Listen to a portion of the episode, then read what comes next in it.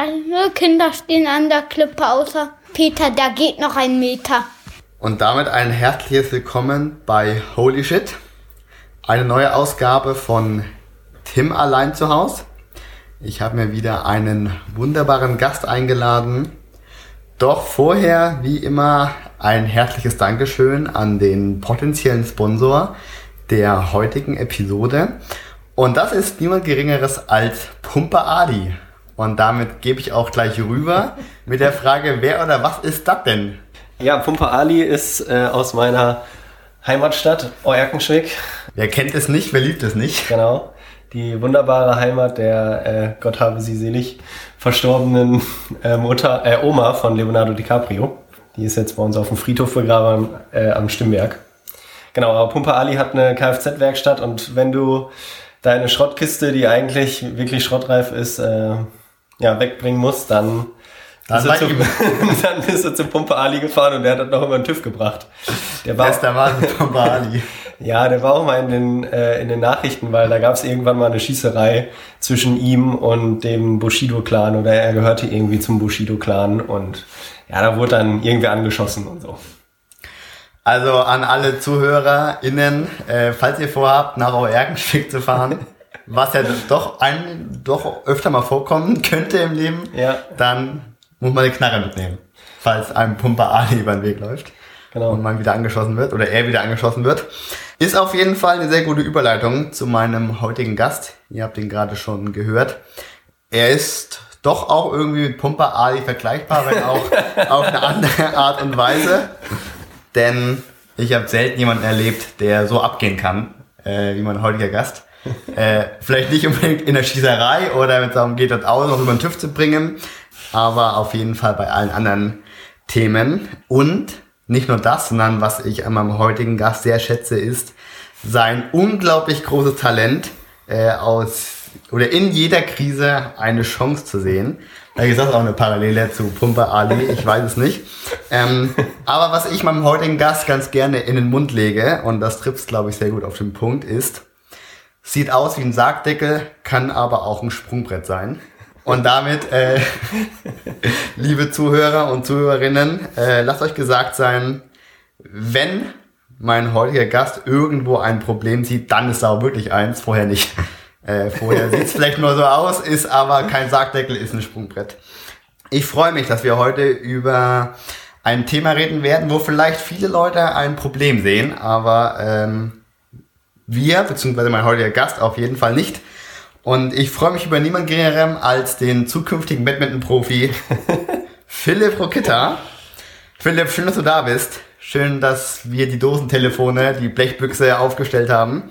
Und meine erste Frage an dich ist, wie immer, äh, wie viele Holy Shit Folgen hast du schon gehört? Und wenn ja, oder beziehungsweise warum nicht weniger? Tja, also herzlichen Dank für die Ankündigung. Ich weiß nicht, ob ich den Worten gerecht werden kann. äh, sonst sagst du ja immer, äh, dass ich dir versuche, einen leeren Kaffeebecher zu verkaufen. Ähm, Für 5 Euro. Euro. ja, ich meine, haben oder nicht haben, so, ne? Und äh, von daher, das ist ja eher jetzt die positive Formulierung äh, mit dem möglichen Sprungbrett. Äh, von daher, ich gebe mein Bestes. ja, was war die Frage?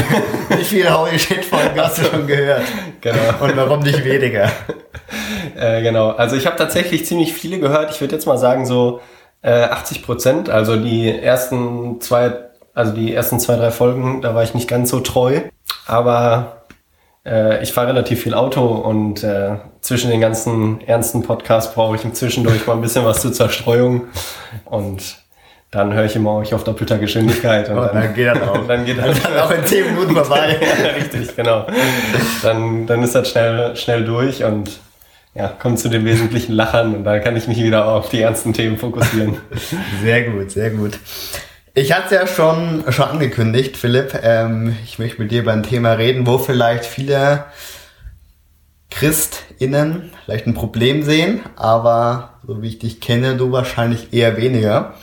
Äh, und zwar möchte ich mit dir über das Thema Scham und Gemeinde reden. Also Scham im Kontext von Gemeinde. Und ich glaube, beziehungsweise ich weiß, dass du zu beiden Themen was zu sagen hast. Und deswegen wahrscheinlich auch einfach in der Kombi dazu etwas zu sagen hast. Von daher einfach mal die mega offene Frage. Was hast du denn zu sagen? Was kommt dir da in den Sinn? Was schießt dir zuerst durch den Kopf, wenn du das hörst? Scham und Gemeinde. Puh, also das ist ja jetzt eine sehr große Frage. Äh, tatsächlich kam mir jetzt als erstes in den Sinn, ich habe letztens, ähm, als ich meinen Instagram-Feed so durchgeschaut habe, äh, weil ich mit meiner Zeit sonst nichts Besseres zu tun weiß, genau, wo, also ich habe ein sehr lustiges Bild gesehen, wo der äh, Titel war Komm so wie du bist in Gemeinde. Und das Bild war dann aber ein sehr großes Augenzwinkern. Ich weiß jetzt nicht, ob das unbedingt damit was zu tun hat, das kam mir jetzt aber als erstes in den Sinn. großartig. Ich würde aber schon sagen, also die, ich glaube, was sich ja viele äh, Gemeinden einfach auf die Fahnen schreiben wollen, ist so zu kommen, wie man wirklich ist. Aber ja, wie ist man denn wirklich so? Und ähm, ich glaube, dass man da einfach eine sehr große Offenheit braucht, wirklich so zu kommen, wie man ist und keine Maske aufzusetzen oder sich nicht so zu verhalten, wie man denkt, dass der Kontext es von einem erwartet, ähm, sondern wirklich so zu kommen, wie man ist. Das ist erstmal eine große Herausforderung. Ich glaube für alle Gruppen, aber halt auch insbesondere, äh, insbesondere für Gemeinde, Ja. weil ja eigentlich das Grundanliegen ist, dass die äh, Leute wirklich so kommen, wie sie sind. Und das hat ja total viel mit Scham zu tun, weil ähm, wenn ich nicht lerne, Scham abzulegen und ja alle Masken und alles Gute, also nach, alles nach außen, was mich nach außen gut darstellt, abzulegen, ja, dann ist man halt nicht so, wie man ist. Stimmt, mir kommt bei dem, was du erzählst, so das Bild oder so die, ich weiß gar nicht, wie ich es wie ich's nennen soll, aber in der evangelischen auch in der katholischen Kirche, da war es ja bei unserer Generation der Omas auf jeden Fall so üblich, dass man sich am Sonntag für Gottesdienst da besonders angezogen hat. Dass es extra, extra Sonntagsgewänder gab, extra Sonntagsanzug, Gottesdienstanzug. Ich glaube, es ist heute nicht mehr ganz so. Also egal in welche Kirche oder Gemeinde man geht, ist es wahrscheinlich nicht mehr ganz so präsent. Aber vielleicht gibt es trotzdem so ein typisches Sonntagsgottesdienstgesicht. So fröhlich, gut gelaunt, mein Leben ist super. Ähm, so quasi jetzt Instagram für den Gottesdienst. Aber ich würde ja mal behaupten, äh, wahrscheinlich ist das Leben nicht immer so, so Sonntags-Gottesdienst-Grinsen, Instagram-like, sondern halt auch manchmal so, was man denkt so, ha, so wie es mir gerade geht oder so wie ich gerade aussehe, passt weder für einen Instagram-Post noch für einen Gottesdienst gerade, wo das, wo sonst irgendwie alle Leute so wirken, als ob ihr Leben super ist und so vielleicht auch reden. Das kam mir gerade bei dem, bei dem, was du gesagt hast. Aber ja, ich glaube auch trotzdem gleichzeitig gibt es wahrscheinlich keine Gemeinde, die sagen würde, bei uns können Leute nicht so kommen, wie sie sind. Wahrscheinlich würde das irgendwie jeder unterschreiben. Die Frage ist nur, wie sieht das aus und lädt das Leute auch wirklich dazu ein, Ja. so zu kommen, wie sie sind. Was würdest du denn sagen, was, was ist hilfreich oder was kann hilfreich sein, damit Leute wirklich das Gefühl haben, hey, ja, hier kann ich so kommen und auch so sein, wie ich bin. Ich kann Sachen ablegen, muss hier nicht mein, mein Sonntagsgewand und mein Sonntagsgesicht aufziehen. Ähm, Man trifft sich nicht am Sonntag, sondern am Dienstag.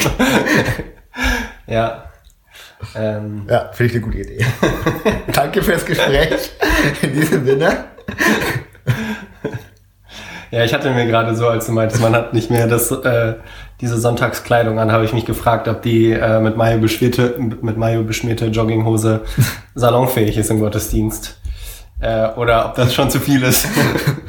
also ich meine, hier im Ruhrgebiet und auch in Teilen von Berlin, da ist das ja durchaus ein äh, adäquates Kleidungsstück. Dresscode. Ja, Dresscode wirklich. Und äh, so. Und das ist ja, glaube ich, nicht in allen Teilen Deutschlands so. Und ja, das kam mir nur dazu. Aber ich glaube, äh, man muss erstmal unterscheiden, in welchem Kontext man sich, in welchem, in welcher Gruppenkonstellation man sich bewegt. Also ich glaube, wenn man jetzt wirklich von einem mehr oder weniger klassischen Sonntagsmorgensgottesdienst ausgeht, wo man jetzt nicht alle Leute kennt, wo es einen bestimmten Fahrplan gibt, eine bestimmte Liturgie und bestimmte, in Anführungszeichen, Konventionen, dann ist es was anderes, als wenn ich in meiner Haus, in meinem Hauskreis, in meiner Kleingruppe oder mich einfach mit meinen christlichen Freunden treffe, mhm. wie ich dann dahin kommen kann.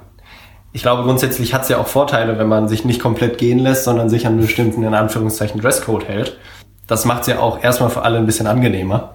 Das stimmt. Ähm, so, wenn man sich jetzt nicht, äh, also wenn man halt gepflegt irgendwie in den Gottesdienst kommt, so, dann kann man sich, glaube ich, auch aufs Wesentliche konzentrieren im Vergleich dazu, wenn man irgendwie ungeduscht und stinkend nebeneinander sitzt, dann steht vielleicht der Lobpreis nicht mehr so im Vordergrund. Oder alle müssen mit Nase, mit Nase zusingen. Mit so. Mund-Nasenschutz. Genau, mit Mund-Nasenschutz, ja. Muss man ja im Moment eh. Also von daher würde ich erstmal gar nicht sagen, dass das grundsätzlich was Schlechtes ist, wenn man sich an gewisse Konventionen hält. Ja. Ähm, aber im Grunde, wenn man halt wirklich sagt, wir möchten so, möchten, dass die Leute kommen, so wie sie sind, dann geht's halt darum, auch gewisse ja, Konventionen zu durchbrechen. Und die Frage ist halt, in welchem Kontext, in welcher Gruppenkonstellation man das macht. Hm. Ja, also da gebe ich dir recht, wahrscheinlich ist das in kleineren Gruppen sowas wie Bibelgesprächskreis, Hauskirche, Hauskreis, wie auch immer man das nennt, nochmal was anderes als in einem, als, als in einem großen Gottesdienst. Genau. Und mein Bild und gleichzeitig auch mein Wunsch von, von Kirche ist ja, dass Kirche eine Familie ist. Ähm, also quasi gute, intensive Beziehungen. Mhm. Und da würde ich mir wünschen, dass ich da wirklich kommen kann und sein kann, wie ich bin, mhm. weil das Leute sind, mit denen ich auch einfach eng unterwegs bin und intensiv unterwegs bin. Ich die regelmäßig treffe, dass ein kleiner Kreis ist und ja, dass einfach Leute sind, die ich gut kenne, die mich gut kennen und wo nicht nur eine intensive Beziehung ist, sondern auch Vertrauen, wobei das bedingt sich wahrscheinlich auch so ein bisschen gegenseitig. Und da würde ich mir das auf jeden Fall wünschen. Und also ganz, ganz konkret würde ich mir wünschen, dass meine, meine Gruppe dann ein Ort ist oder ja, eine Familie ist, wo ich auch ganz offen sagen kann, ich habe gerade Glaubenszweifel oder ja, irgendwie beten, Bibel lesen. Habe ich letztes Jahr mal gemacht, aber seitdem nicht mehr oder so. Das fände ich wünschenswert, dass das ein Rahmen ist, wo man sowas sagen kann. Mhm. Oder beziehungsweise, das ist ja vielleicht sogar noch was, was, was einem wahrscheinlich noch äh, relativ leicht, wenn Vertrauensverhältnis über die Lippen fällt, ist, dass man sagen kann, ja, in meinem Glaubensleben, in meiner Beziehung mit Gott läuft gerade nicht ganz so gut. Aber was vielleicht ein bisschen schambehafteter ist, und da sind wir wieder beim Thema, ist, wenn ich sage, hey, in meiner Ehe läuft es gerade nicht gut. Wir haben gerade Eheprobleme. Oder, oder, oder wenn ich und meine Frau, wir äh, in der Gruppe sitzen und sagen, hey, wir haben gerade Eheprobleme. Mhm. Ähm, ich würde mir wünschen, dass das möglich ist, darüber sprechen zu können, ohne dass ich Angst haben muss, jetzt irgendwie verurteilt zu werden und auch ohne dass ich Angst haben muss, einfach nur irgendwie mit irgendwelchen frommen Ratschlägen abgespeist zu werden oder so. Ja. Sondern, dass ich das einfach offen sagen kann. Und dass da Verständnis da ist. Und nicht so ein, ja, entweder ignorieren das irgendwie, wir schieben es an den Rand oder also wir bügeln das schnell ab, so von wegen, ja, dann müsst ihr halt mal beten, so. Mhm. Sondern dass es halt wirklich Raum hat. Ja, also ähm, ich finde dein Bild oder den Vergleich ähm, mit einer Familie erstmal sehr gut. Ähm, auch da würde ich nochmal unterscheiden. Ich komme ja aus einer sehr großen Familie. Also meine, also ich habe eine Schwester und ähm, so, das heißt meine, ich weiß nicht, ob es da ein richtiges Wort gibt, aber die Kernfamilie, die ist relativ klein, würde ich sagen, aber ich habe eine ziemlich große Verwandtschaft. Und wenn wir dann halt irgendwie Geburtstag feiern, dann sind halt 40 Leute da und das sind nur Verwandte und dann kommen auch Freunde hinzu. So. Und, und Pumpe Ali mit seiner Gang. Was? Und noch Pumpe Ali mit seiner ganzen. Und, und Pumpe Ali mit, mit seinem Clan. Mit seinem Clan, genau. Dann kommen die Dreier BMWs vorgefahren und äh, drehen dann Donuts. Ja, das ist auch ganz spannend zwischendurch. Kann es mal passieren, wenn du dann irgendwie in die Nachbarstadt fährst, dass dann halt irgendeine türkische Hochzeit ist und dann fahren halt alle nur Schrittgeschwindigkeit, weil halt vorne irgendwo die Straße gesperrt ist, weil ein paar Leute halt Donuts drehen, so auf einer Hauptstraße. Da muss man vielleicht mal kurz äh, zwischen, zwischenschalten. Ich glaube, keiner außerhalb vom Ruhrgebiet kennt den Ausdruck Donut fahren. Also, du meinst mit Driften. Nee, nee, Donut fahren, also Driften ist ja wenn du halt um die Kurve mit angezogener Handbremse oder dass halt deine hinteren Räder durchdrehen. Ja. Donut ist, dass du auf der Stelle, also das funktioniert halt nur mit einem heckangetriebenen Fahrzeug. Wenn du halt so viel Gas gibst, dass nur hinten sich dein Heck quasi um die eigene Achse dreht und du eigentlich mit dem Auto mehr oder weniger auf der Stelle bleibst. Ja. So, das ist halt dann, und dann ergeben sich halt so Reif- Reifenspuren auf dem Boden, die halt dann im Kreis sind und das nennt man halt Donut. So, genau. Gut. Äh, also, Ihr, ihr seht, wir haben auch Bildungsauftrag, äh, wieder was gelernt. Donut fahren mit nur mit Heckantrieb. ja. Zurück zur Familie. Genau, zurück zur Familie. Was ich halt sagen wollte ist, ähm, wenn man, wenn ich jetzt meine ähm, große Verwandtschaftsfamilie vor Augen habe, da ja, ist es einfach auch zeitlich gar nicht möglich, jetzt mit jedem intensiv miteinander unterwegs zu sein. Jetzt sei es an Geburtstagen oder auch so, also an dem Geburtstagstermin oder halt auch unter der Woche. Wenn ich mich jetzt mit allen treffen würde, dann wäre mir mein Jahr voll so. Ne? Ja. ähm, dann habe ich nichts, also keine Zeit mehr für was anderes. Und auch da würde ich sagen, es ist halt normal, dass du nicht mit jedem eine intensive, vertrauensvolle Beziehung hast. Trotzdem gehört das, gehören die zur Familie. Ja. Ähm, und auch, also das würde ich halt auch sagen, wenn, wenn ich jetzt meine Großfamilie, äh, mein, Geme- mein Familienclan so mit meiner großen Ortsgemeinde vergleichen würde, ähm, dann ist es halt auch so in einem großen Gottesdienst, wo, weiß nicht, 50 bis 200, 300 Leute sind, da bin ich auch nicht mit jedem dicke, so, ne, und da will ich auch nicht jedem von meinen äh, tiefsten Herausforderungen erzählen. Aber wenn es jetzt halt um eine kleinere Gruppe geht, dann ähm, ja, finde ich, kann ich mir das da sehr gut vorstellen und finde, da finde ich halt das Familienbild passend. So. Ähm, dass ich halt meinen einen kleinen Rahmen habe, wo, wo halt viel schneller Vertrauen entstehen kann, ähm, wo ich intensiver mit den Leuten reden kann und ja, vielleicht auch von deren Herausforderungen oder von deren Leben einfach mehr erfahre. Weil ich glaube, das ist halt ein wichtiger Aspekt, dass es irgendwie auf Gegenseitigkeit beruht. Das stimmt. Genau, aber von daher würde ich sagen, die Anzahl ist dann äh, ganz entscheidender ähm, Aspekt.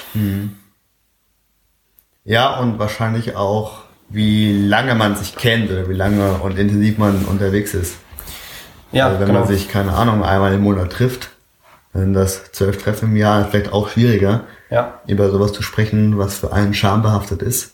ja, Wie zum Beispiel, hey, wir haben gerade Eheprobleme, ich und meine Frau. ja, Als wenn man sich wöchentlich oder sogar noch öfter trifft oder so. Wenn man vielleicht sowieso im selben Haus wohnt mit den Leuten, mit denen man dann auch eine geistliche Gemeinschaft irgendwie hat. ja, Dann ist wahrscheinlich auch nochmal was anderes. auf jeden Fall. Also das denke ich auch, dass es schwieriger ist. Ich glaube, es ist nicht unmöglich, aber dann braucht man einen äh, sehr klaren Fahrplan, glaube ich, dass man eben diese Ja. Konvention ganz bewusst durchbricht und sich von Anfang an in Anführungszeichen nackig macht und die Hosen voneinander runterlässt. Ähm, wenn man das will, dann geht das. So. Aber das ist halt ja emotional herausfordernd, würde ich sagen, in zwölf Treffen im Jahr eine sehr große Tiefe zu erreichen, aber nicht unmöglich. Aber würdest du sagen, ist einfach ein, wir müssen einfach machen, so, wir müssen einfach Hosen runterlassen und uns voneinander nackig machen? Oder wie kommen wir dahin? Zu sagen, hey, wir können wirklich ehrlich sein, wir können auch die Sachen voneinander aussprechen, ansprechen. Vielleicht ja auch andersrum zu fragen, so, hey, wie läuft es eigentlich gerade bei euch in der Ehe? Äh, Kann es sein, dass es dann da gerade nicht ganz so gut läuft? Das kann ja auch was sein, was vielleicht eher unangenehm ist, was anzusprechen. Wie kommt man dahin? So unterwegs zu sein. Einfach machen. Ja, das ist ja immer die Frage, welche drei, drei äh, To-Dos muss ich abarbeiten und dann funktioniert's. Ich glaube, dass es nicht so einfach ist und man nicht so pauschal beantworten kann, wie man ja Scham abbauen kann, wie man Vertrauen äh, stiften kann oder schaffen kann. Weil jeder auch an einem unterschiedlichen Punkt ist. Und wenn man halt sagt, so jeder erzählt jetzt von seinem, von seiner größten Herausforderung, kannst die Leute ja halt nicht zwingen, so von ihren tiefsten Geheimnissen zu erzählen. So. Das heißt, Du musst, ja, glaube ich, bei jedem auch einen individuellen Weg da gehen. Grundsätzlich glaube ich, ein guter Punkt ist, immer bei sich selber anzufangen.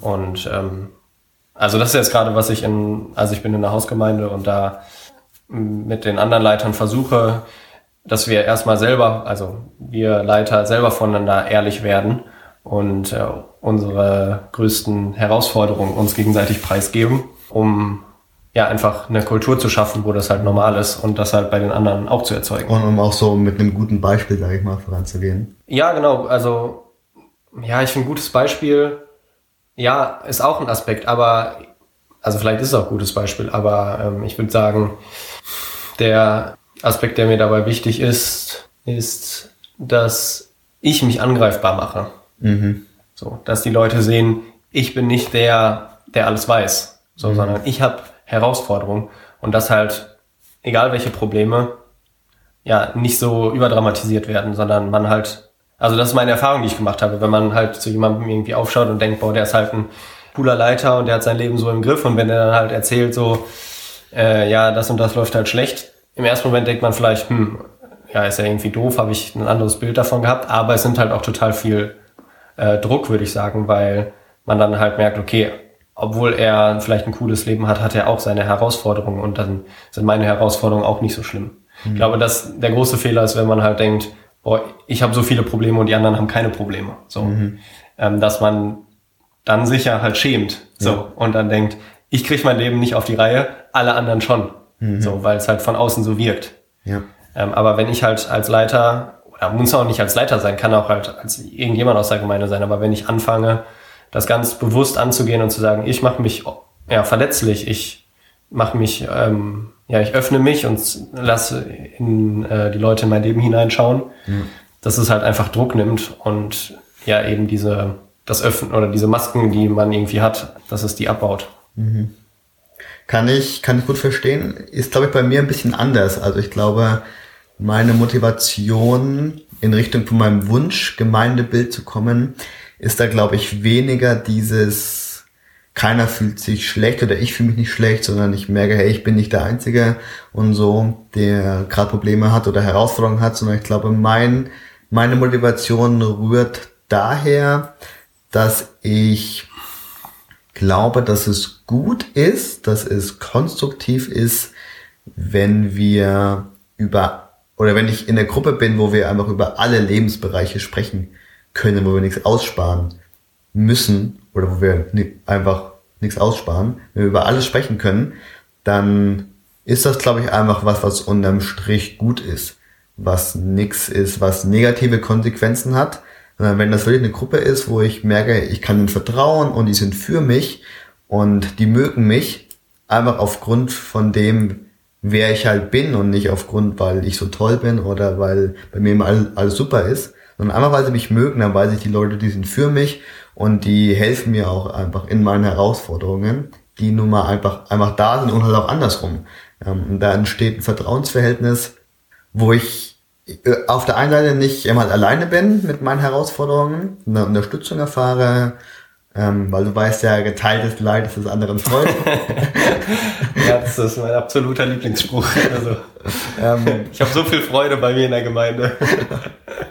Und davon abgesehen, glaube ich halt, dass ich halt auch irgend, also ab, ab irgendeinem Punkt auch Sachen nicht mehr trennen kann. Also im Sinne von, ich kann nicht sagen, okay, das sind jetzt Themen, die bespreche ich in meiner geistlichen Gruppe, weil das irgendwie halt geistliche Themen sind, wie Beten und äh, Bibel lesen oder so, keine Ahnung. Mhm. Und andere Sachen halt nicht. So, sondern wenn ich davon ausgehe, dass, und davon gehe ich aus, dass Jesus uns ein erfülltes Leben schenken möchte und dass es darum geht, dass ich Jesus nachfolge, dass ich ihm ähnlicher werde, dass ich ein Leben nach seinen Maßstäben führe und gestalte, mhm. dann schließt das ja auch meine Ehe mit ein. Oder meine Ernährung. Also, wenn Gott möchte, dass mein Leben gut ist, dann ist es ihm, glaube ich, nicht egal, wenn ich den ganzen Tag nur Chips esse. So, dann will er, glaube ich, auch, dass ich mich gut und gesund ernähre. Und deswegen kann ich das halt ja auch irgendwie nicht aussparen, darüber auch irgendwie geistlich zu sprechen. Das ist so meine Herangehensweise, warum ich finde, es ist erstrebenswert zu sagen, jo, wir reden über alle Bereiche offen und ehrlich und bauen immer mehr Charme ab. Aber das ist ja jetzt erstmal kein anderer Punkt. Nee, aber ich wollte es trotzdem sagen. also. Ich wollte meine Redeanteile ein bisschen erhöhen. Nein. ähm, nee, ja, du kannst auch noch ein bisschen weiterreden. Nein, ich wollte einfach nur sagen, dass ich das nachvollziehen kann, was du gesagt hast, aber dass ich an einem ähnlichen Punkt bin, nur, glaube ich, von einer anderen Seite aus. Ah, ja, nee, das glaube ich halt nicht. Okay. Äh, mein Wunsch ist halt, dass wir, also, ich die Offenheit an sich ist kein Selbstzweck. So, es mhm. geht nicht darum, dass wir offen voneinander sind, dass jetzt hier die Erika erzählt, ja, meine Hier ist das Mettbrötchen ist das Mettbrötchen. Nein, nicht von der Stromberg-Erika, sondern von einer fiktiven Erika. Aber äh, wenn sie von, von ihrer Ehe, Ehe erzählt und sagt, ja, äh, mein Mann, der säuft den ganzen Tag nur Dosenbier, so. Und dann sagen alle, ja, schade. Und morgen ist übrigens, äh, gehen wir raus spazieren, kommst du mit? So. Das ist ja irgendwie Ja, Quatsch. So, sondern Quatsch. es geht ja darum, dass wir uns, also meine Perspektive darauf ist, ist, dass wir, wie du gesagt hast, mit unserem ganzen Leben Jesus nachfolgen. folgen. Also so ist zumindest mein Jüngerschaftsverständnis. So wenn ich sage, wenn ich Christ bin, dann hat das halt nicht nur Auswirkungen auf irgendwelche spirituellen Themen, sondern halt auf mein ganzes Leben. Ja. Und da halt offen drüber zu sein, um andere draufschauen zu lassen, damit die ja, in Anführungszeichen den Senf dazugeben können. Also mich unterstützen können, dafür beten können, ja, einfach ja eine andere Perspektive mir eröffnen und sagen, ja, ähm, oder einfach auch Fragen stellen äh, und mir helfen, das besser zu reflektieren. So, also das einfach sich öffnen, um sich zu öffnen. Also das ist kein Selbstzweck, sondern die Motivation, die dahinter ist, ist, dass die Leute halt sich innerhalb der Gemeinde oder in der, innerhalb der geistlichen äh, Gruppe weiterentwickeln. Ja, da und dann sind wir an einem sehr ähnlichen Punkt. Ja. So Stichwort Ganzheitlichkeit. Stichwort Ganzheitlichkeit, ja. Ich glaube, man kann noch äh, ganz viel darüber auch sprechen, so gerade über das, was wir gerade so gesagt haben. So, ähm, du hast den Begriff Jüngerschaft gebraucht, also oder in anderen Worten, Jesus nachzufolgen beinhaltet das ganze Leben und nicht nur irgendwelche spirituellen Aspekte. Mhm. Das fand ich sehr gut. Ich glaube, darüber könnten wir noch ewig lange sprechen, aber ich möchte gerade mal eine andere Abzweigung nehmen. Ja. Nämlich einfach äh, mit der Frage, hat das Grenzen, dieses ganze wir öffnen uns voneinander, wir reden offen über Sachen, die vielleicht schambehaftet sind. Ähm, ich weiß nicht, ob der Begriff Fehlerfreundlichkeit schon gefallen ist, aber ich glaube, glaub, der passt auch gar nicht so gut. Aber genau, wir, ja, wir öffnen einfach unser Leben für ähm, andere Leute, lassen andere Leute damit reinschauen, sind da transparent, auch mit unseren Herausforderungen. Ähm, hat das Grenzen? Und wenn ja, wo und warum oder warum auch nicht? Oder beziehungsweise, ich habe ja gemeint, so, ne, Thema Scham und habe schon gesagt, kann, kann schambehaftet sein, vor einer Gruppe zu bekennen und sagen, ey, ja, in den, in den spirituellen Aspekten, wie zum Beispiel beten und ähm, Bibel lesen, das will ich eigentlich machen jeden Morgen, aber irgendwie schaffe ich das nicht, kann schambehaftet sein. Wahrscheinlich noch schambehafteter ist es zu sagen, hey, ich und meine Frau Erika, wir haben gerade Eheprobleme, irgendwie ist es gerade gerade schwierig. Aber wahrscheinlich das mit Scham behafteste Thema, also wenn man an Scham denkt, hat er wahrscheinlich Sachen mit, mit Sexualität zu tun. Deswegen würde ich da jetzt ganz gerne mal eine, mal eine Sexualitätsabzweigung nehmen. Ähm, und da jetzt äh, nochmal ein bisschen tiefer einsteigen. Weil brauchen so eine Klingel. Was? Wir brauchen so eine Klingel bei so, äh, ähm, bei so zweideutigen Formulierungen. ich habe jetzt gerade keine da. Ja, Mist. Okay. Für all unsere äh, Zuhörer und Zuhörerinnen, ich werde jetzt hier an dieser Stelle den äh, Podcast splitten, weil die Folge splitten, damit man einmal die Möglichkeit hat, über das Gesagte schon mal äh, nachzudenken. Nämlich über dieses, hey, ist es eigentlich auch für dich, für mich erstrebenswert, in einer geistlichen Gemeinschaft zu sein, wo wir alle Aspekte des Lebens miteinander teilen und betrachten und schauen, hey, was heißt es beim Thema Sport, beim Thema Körper, beim Thema Ehe, beim Thema Beziehung, genauso wie spirituellen Aspekten, wie kann es da aussehen, was heißt es da, dass wir ein Leben nach Gottes Maßstäben führen, damit unser Leben erfüllt ist. Ähm, was löst das in dir aus, dieser Gedanke? Ist das für dich was, wo du denkst, jo, bist sofort dabei, äh, ich habe sogar schon solche Gruppen, oder löst es in dir irgendwie was, was aus, was dich eher in die Ecke drängt, Zurückhaltung, vielleicht sogar Scham. Also an dieser Stelle einfach äh, Folgencut. Äh, viel Spaß beim drüber nachdenken. Wir freuen uns natürlich auch immer über deine Kommentare.